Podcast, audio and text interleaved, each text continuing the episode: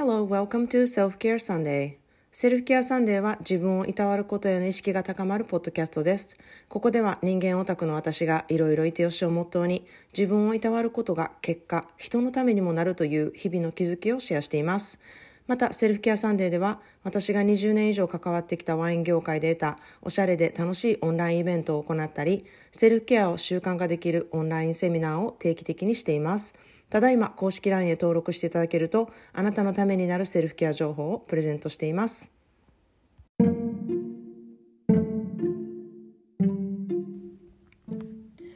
皆さんこんにちは。カリフォルニアからセルフケアスペシャリストのまーちゃんです。いかがお過ごしでしょうか？えー、皆さん模様替えって好きですか？あの私はめちゃくちゃ大好きであの、まあ、小さい頃から結構頻繁に自分の部屋とかのあの模様替えっていうのをよくやっているんですけれどもあの一人暮らしをするようになってからは月に1回こう大掃除を兼ねて模様替えをするっていうような人だったんですね。なのであの年にあの一度にするこう大掃除があまりしなくていいっていう感じの、あのすごい壮大な大掃除を結構頻繁にやっている方だったんですね。でそんなで大掃除と模様替えっていうのがこうセットになっている感じでこう家具を全部移動して掃除をしてついでに配置も変えるみたいなことをあのすごい楽しんでやってたので大掃除も全然そのついでっていう感じだったので全然苦じゃなかったんですね。で何よりもその次の日に起きてあのあなんか違う部屋に寝てたみたいな感じになるっていう感覚がもうめちゃくちゃワクワクしてすごい好きだったんですね。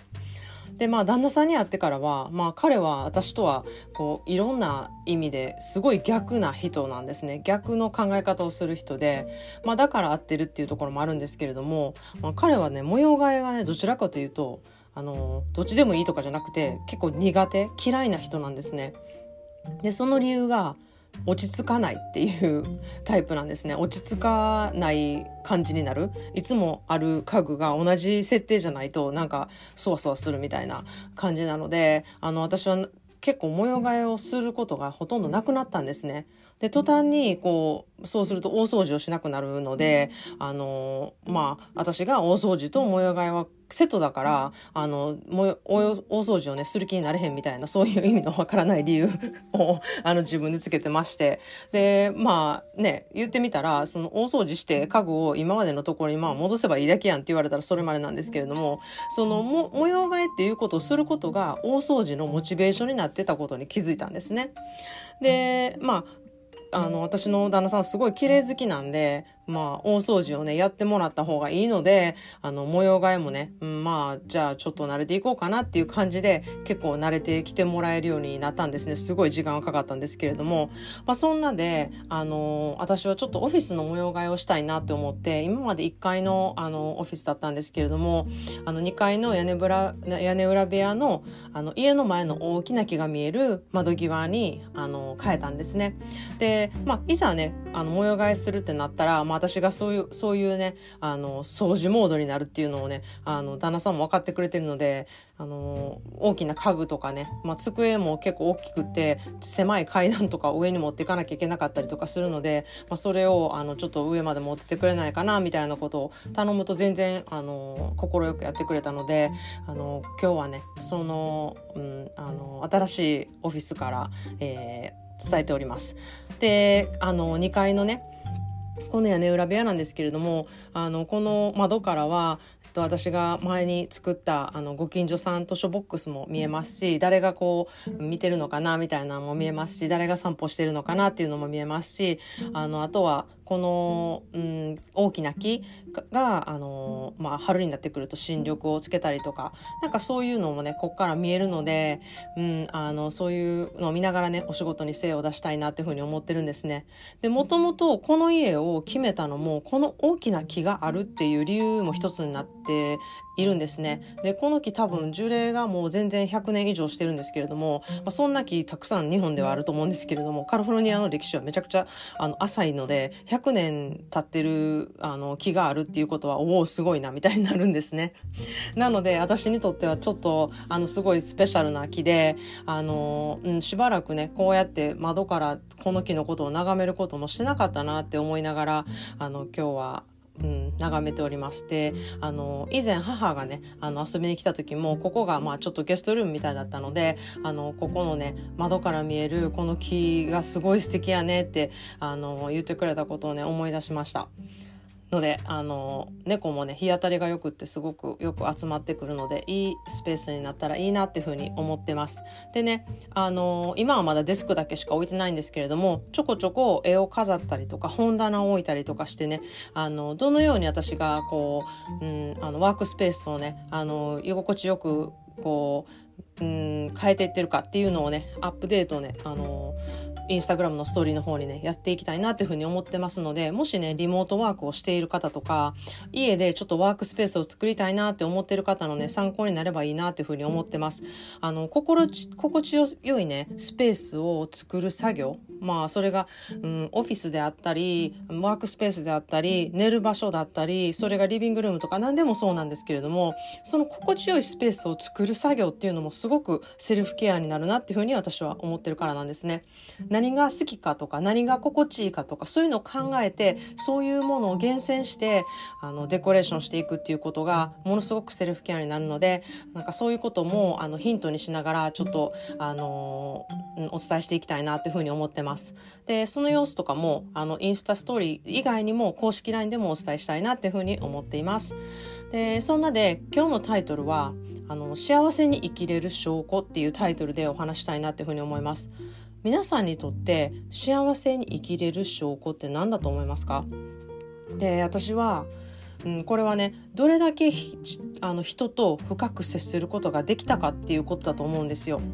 であのこれは私だけではなくて人として、うん、コアなところであの幸せに感じることっていうのはそこだっていうふうに私は思っているんですね。でこの愛っていうのは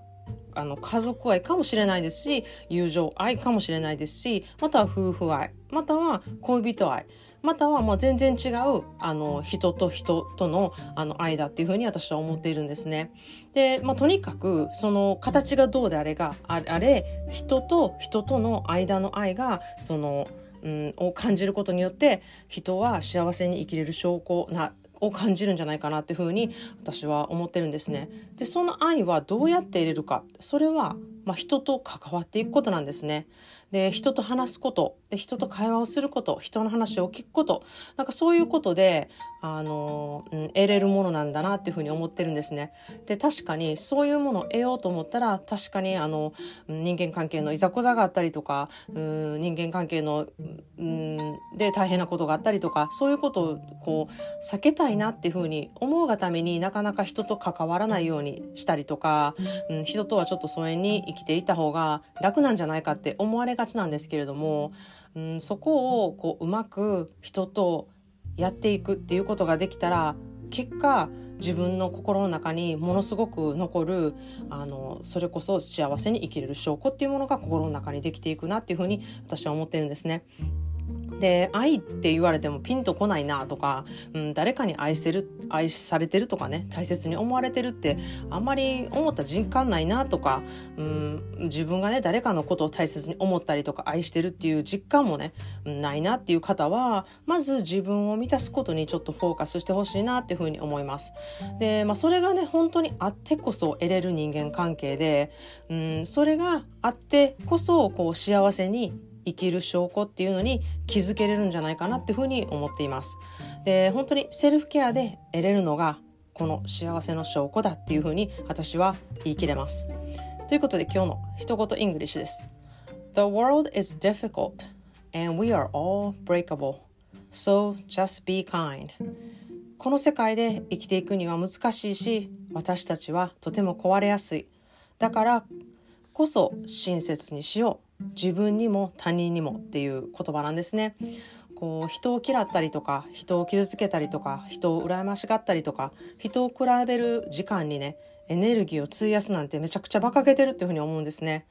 まあそれをやってしまいがちなんですけれどもあのそのエネルギーを使ってあの人をサポートし合ったりとか楽しい時間にしようっていうエネルギーに使ったりとか他の人の話を聞いてあげてその人の立場になることそして自分をいたわってあげること。自分の体の声を聞いてあげること。そうすることで、うん、いい具合に人と人がつながっていくんじゃないかなっていうふうに思っています。でその人のつながりが結果あなたに幸せに生きる証拠を教えてくれるっていうふうに私は思っています。ということで今日は幸せに生きる証拠について、えー、お話してみました。